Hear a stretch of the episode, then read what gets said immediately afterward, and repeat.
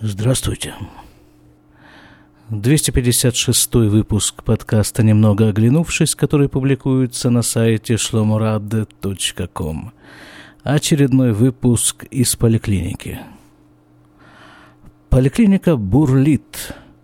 Сегодня утром, практически в самом буквальном смысле слова, я пришел на работу 15 минут назад, и первое, что увидел, это вот такой вот э, ручеек – Ручеек воды. Он выливается из моей комнаты, перетекает через коридор в дверь напротив, а напротив у нас кабинет врача, и в этом кабинете образовалось небольшое такое озеро. А поскольку наши кабинеты находятся в самом начале этого коридора, все остальные кабинеты дальше, то пациентам, видимо, придется как-то переплывать через э, образовавшиеся водоемы. Но пока пациентов немного – фактически был один. И мы с ним справились, с этой стихией. Давайте мы с вами вместе, я вас приглашаю исследовать источник этой утечки. Вот мы сейчас пойдем. Значит, вот должен сказать, что этот кабинет медсестры в этой поликлинике находится в бомбоубежище. Вот э, по закону, строительному закону, в любом помещении, в любой квартире должна быть отведена комната под бомбоубежище. И вот эта вот поликлиника тоже не исключение. Я сижу в бомбоубежище. А в бомбоубежище обязан быть туалет. Вот, по-моему, оттуда это все и вытекает. Так, так, так. Любопытно. Да, пол здесь залит. А откуда это все капает, не очень понятно. Вообще-то на этом туалете уже месяц, наверное, висела такая бумажка, мол, туалет не работает, неисправен. Теперь эта бумажка исчезла, и тут-то из него и потекло. Ну, в смысле, течет-то из водопровода, не, не оттуда, не из канализации, что уже само по себе не может не радовать. Ну, хорошо, течет и течет. Ну, я не вижу, откуда течет на самом-то деле. Все вроде... Ну, вот тот кран я перекрыл сразу же, который возле унитаза, а все остальное вроде достаточно спокойно. Ну ладно, при, приедут специалисты, разберутся, хотя эти специалисты приезжают э, довольно часто, и результат их разбирательства вот здесь под ногами булькает. Хорошо, Закроем эту дверь. О. Тут у меня еще одна такая... А нет, ее уже сняли почему-то. А нет, вот она, есть, есть. Это вот мощная металлическая такая бомбоубежная дверь. Это у меня все тоже есть, все атрибуты бомбоубежища на лицо и, собственно, вот э, медбрат при исполнении своих самых непосредственных служебных бомбоубежных обязанностей. Фоновый шум не имеет никакого отношения к бомбоубежищу, это холодильник. Я не решаюсь его отключать на время записи, потому что там лекарства всякие, там прививки, они должны быть в холоде. Так, я сказал, бурлит.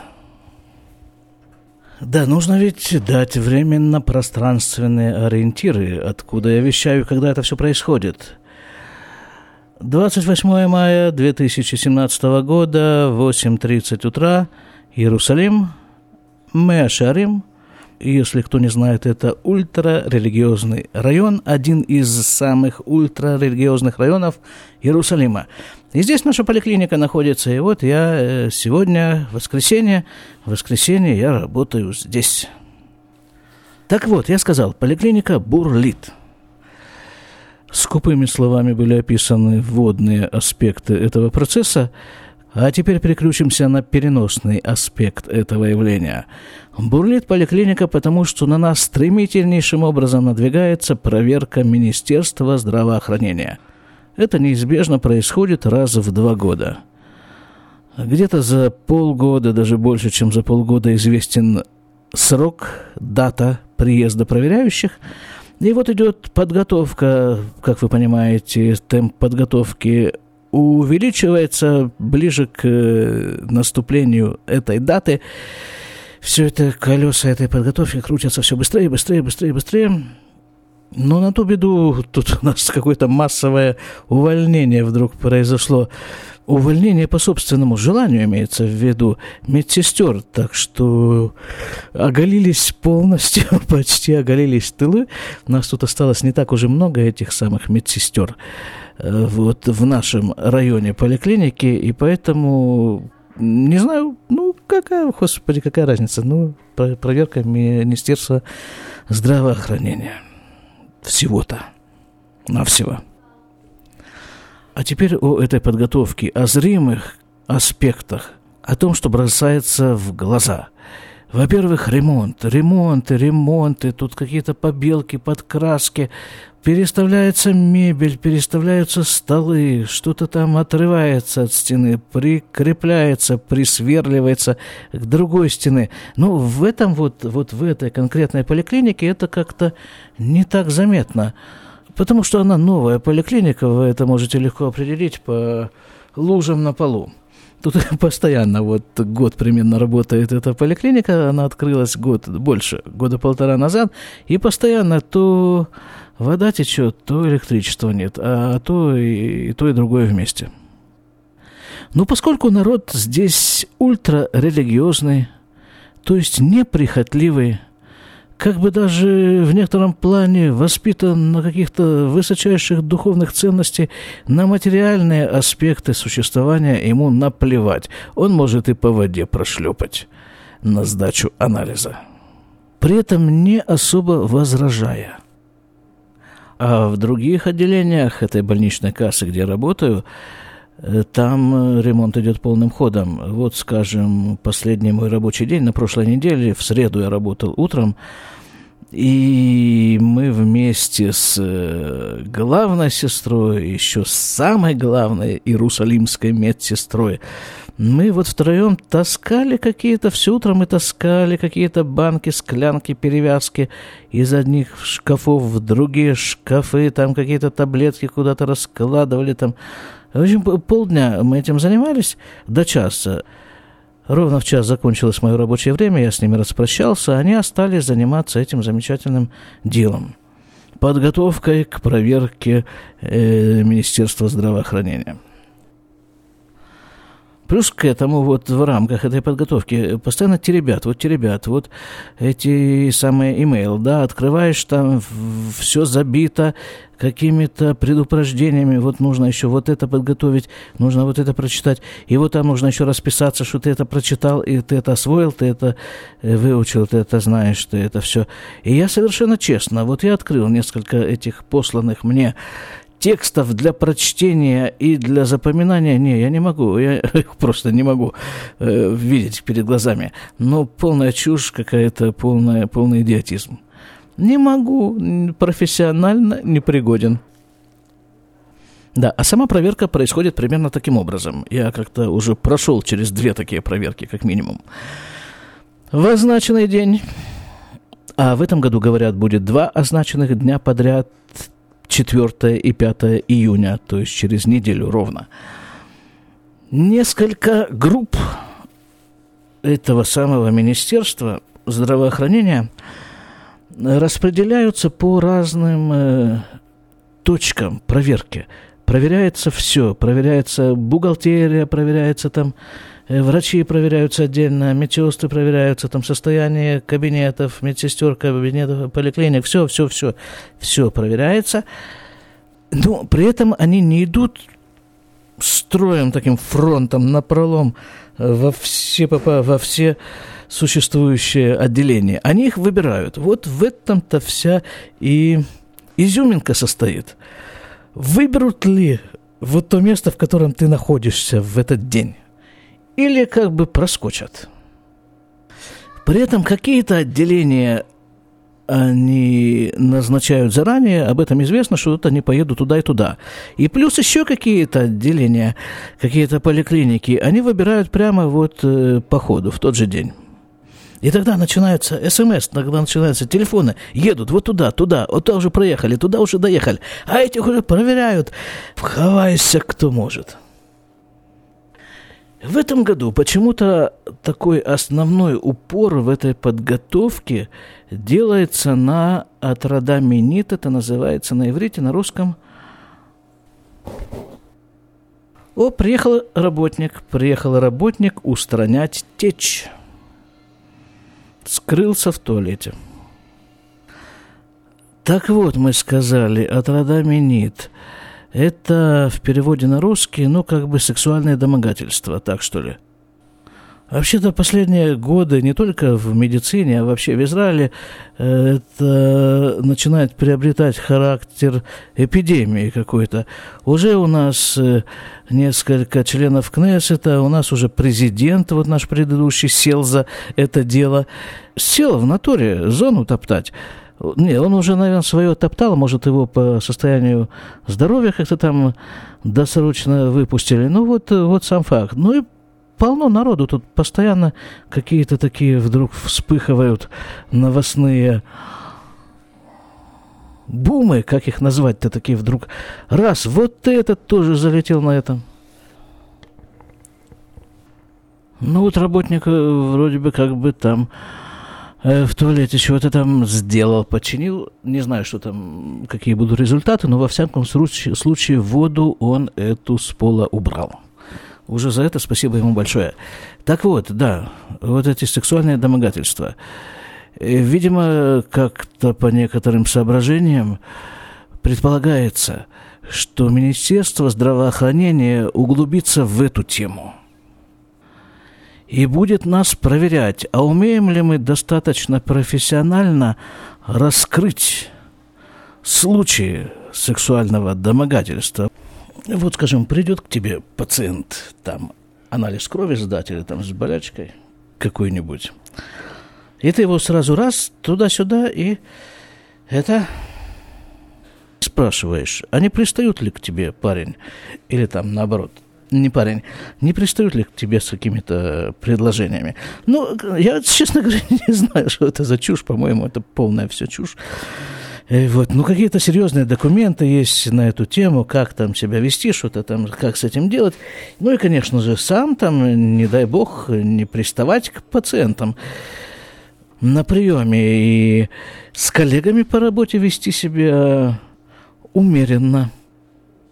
Раз в неделю нам сейчас рассылаются фильмы такие, чтобы мы посмотрели, чего не делать и что про это написано в законе. А да, вот, кстати, вот, кстати, вспомнил.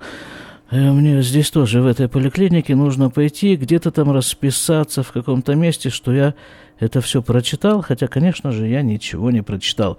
И вот придет Министерство здравоохранения и выявит мою полную профессиональную непригодность в отношении сексуальных домогательств.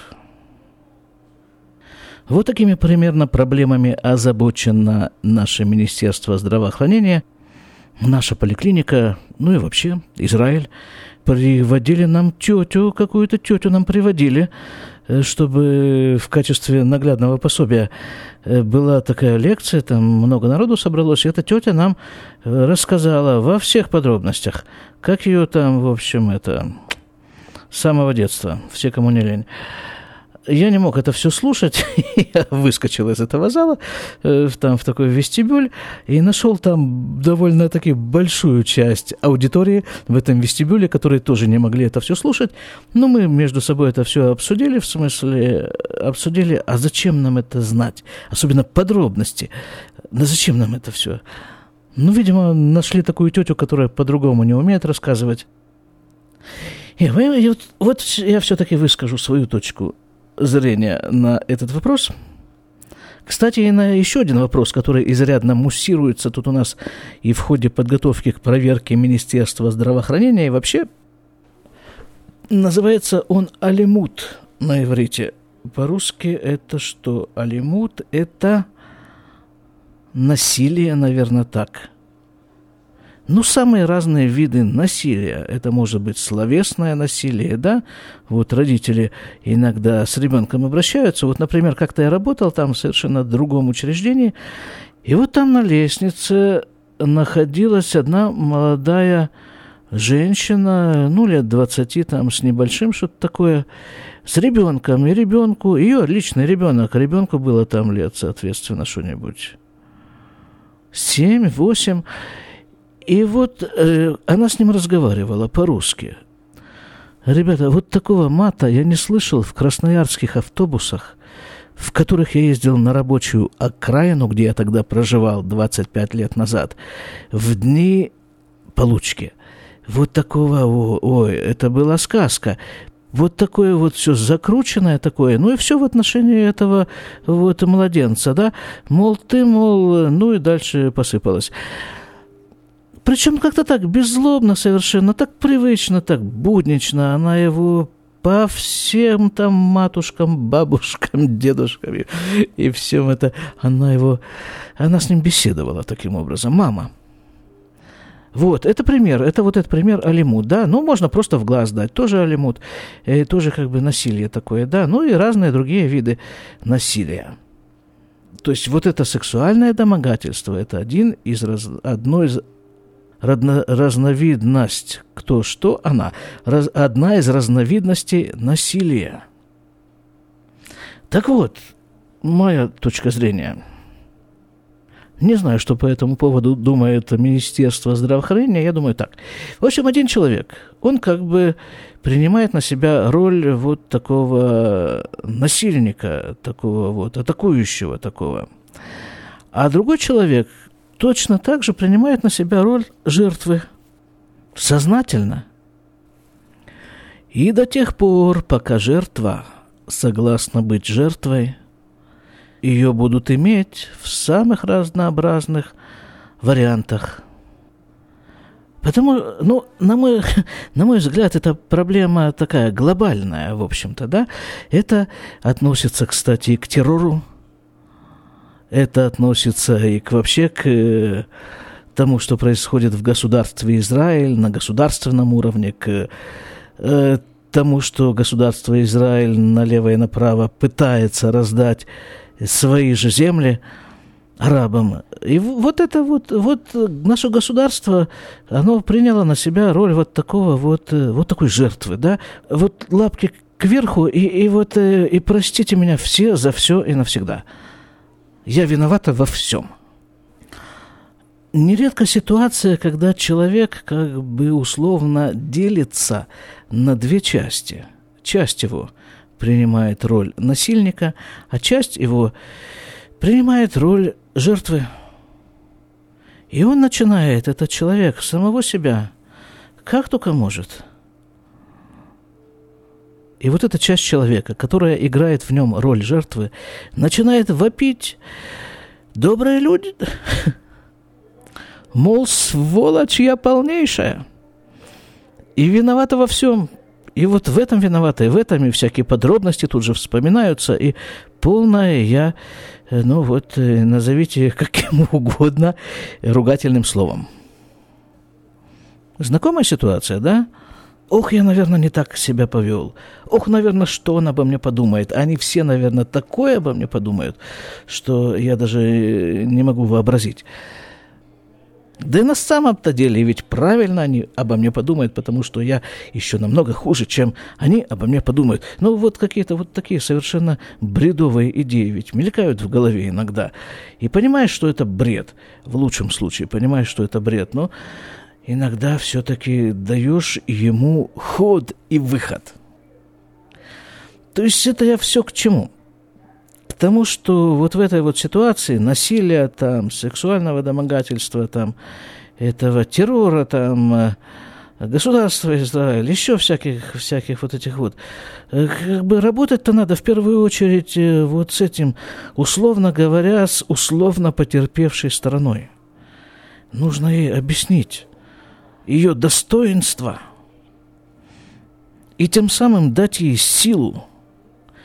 А что предлагают, как я себе представляю, инструкции мистера Добриут, Министерства, Министерства здравоохранения, они предлагают над вот этой вот схемой жертва и насильник водрузить еще один большой-пребольшой кулак закона.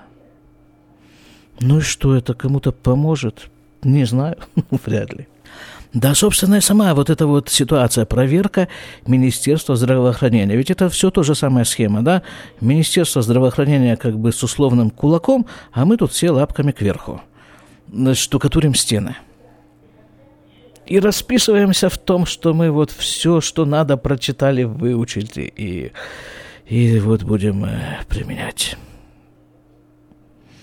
не знаю, почему-то вообще, вот почему-то вообще вот какой-то большой кусок мира, он э, почему-то устроен и построен вот по этой схеме. Так из этой схемы ведь можно выскочить. Просто перестать быть жертвой. Если принять во внимание, что все-таки миром правит Бог, так нужно дать себе полный отчет и полное представление в том, что Бог меня – любит в любом варианте, со всеми моими достоинствами и наоборот. И самое главное, несмотря ни на мои достоинства, ни наоборот, он меня любит просто потому, что, ну вот потому что он мой отец, я его сын. Все. Без всяких мудрствований. И полицейских мигалок – и вот этого вот образа некоего старца с кнутом и пряником, каким часто представляют себе Бога. Причем пряник-то он как раз за спиной прячет, а вот кнут у него вот здесь, на виду, в правой руке, и он зорко смотрит, как бы его куда-нибудь на тебя как-то опустить побольнее. Чушь это все полная. Какая-то загаженность сознания. Ребята, Любите себя. Прежде всего потому, что Бог вас любит. Это не моя идея, об этом написано в Торе, об этом написано в других замечательных книжках. Ребята, смотрите, вот только что я собирался закругляться, завершать э, этот выпуск, как э, пришла женщина, пожилая, очень пожилая женщина, ну, одета, как положено одеваться ультрарелигиозной женщине, и попросила у меня разрешения взвеситься. Тут у меня в кабинете стоят весы. Да, взвешивайся, конечно, говорю, ради бога. Она стала на весы, нажала кнопку, там нужно было сделать это все как раз наоборот, чтобы весы сначала обнулились, как это там называется. Ну, неважно, я ей э, там э, решил помочь, э, по, начал подходить к этим весам, и они стали нормально, там все, все.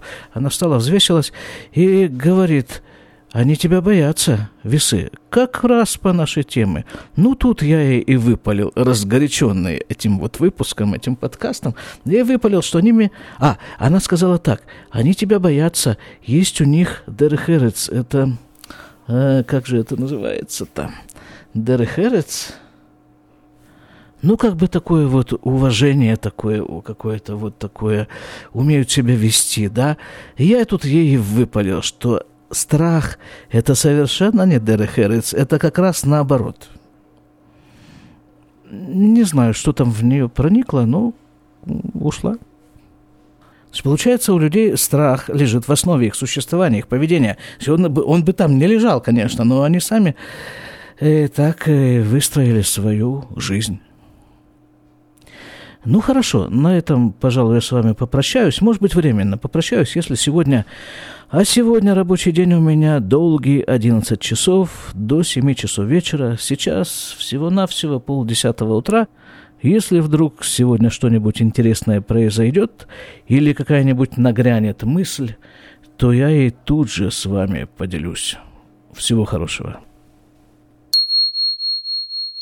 В качестве постскриптума расскажу вам такую историю. Я ее услышал буквально пару дней назад от своей жены. Жена моя тоже медсестра. Так вот, в Израиле в поликлиниках есть такая практика. Беременная женщина, когда приходит, попадает под наблюдение врача, то там ей делают всякие анализы, всякие опросы она заполняет, всякие анкеты, еще все много там чего она заполняет. И в том числе есть такая анкета, это тоже нововведение, появилось не так давно. Вот эта анкета в компьютере, это все делается. Э, не подвергалась ли эта женщина насилию? Так вот, рассказывает моя жена, приходит такая беременная женщина на первичный прием, на нее заполняются все анкеты, э, в том числе анкета насчет э, алимут, насилия. Обычно все это протекает гладко, нет никакого насилия. А эта женщина говорит, да, насилие, я подвергаюсь насилию регулярно. Ну, хорошо, дальше требуется выяснить подробности. И выясняется такая вещь. Женщина работает воспитательницей в садике – и она регулярно подвергается избиению со стороны одного ребенка, э, воспитанников этой группы. Э, в Израиле дети идут в школу в 6 лет. То есть э, этому ребенку, ну, максимум может быть 6 лет. И вот этот шестилетний ребенок избивает взрослую беременную женщину, воспитательницу. Я употребляю термин не просто бьет, а избивает, потому что ей это настолько досаждает, видимо, что она вынесла эту тему на за пределы детского садика. И не только для заполнения этой анкеты беременной женщины, а как бы она передала эту проблему дальше там по инстанциям, по каким-то своим садиковским инстанциям, и что сделало начальство, как вы думаете? Ни за что не догадаетесь. Начальство организовало встречи с участием психолога между этой женщиной и этим ребенком, чтобы психолог навел между ними какие-то мосты и помог им вместе дожить до конца вот этого вот года. Ну, ну, у вас есть слова по этому поводу? У меня нет. Мне очень стыдно как подкастеру, что я не нахожу слов для того, чтобы как-то определить эту ситуацию. Но самое мягкое слово, которое приходит на язык, это идиотизм. Оно явно здесь не подходит, потому что это что-то намного более глубокое. Это вот это вот все то же самое, все то же самое радостное пребывание в состоянии жертвы и получение своей порции тумаков в том или ином виде. В общем, ребята, будем здоровы. До свидания.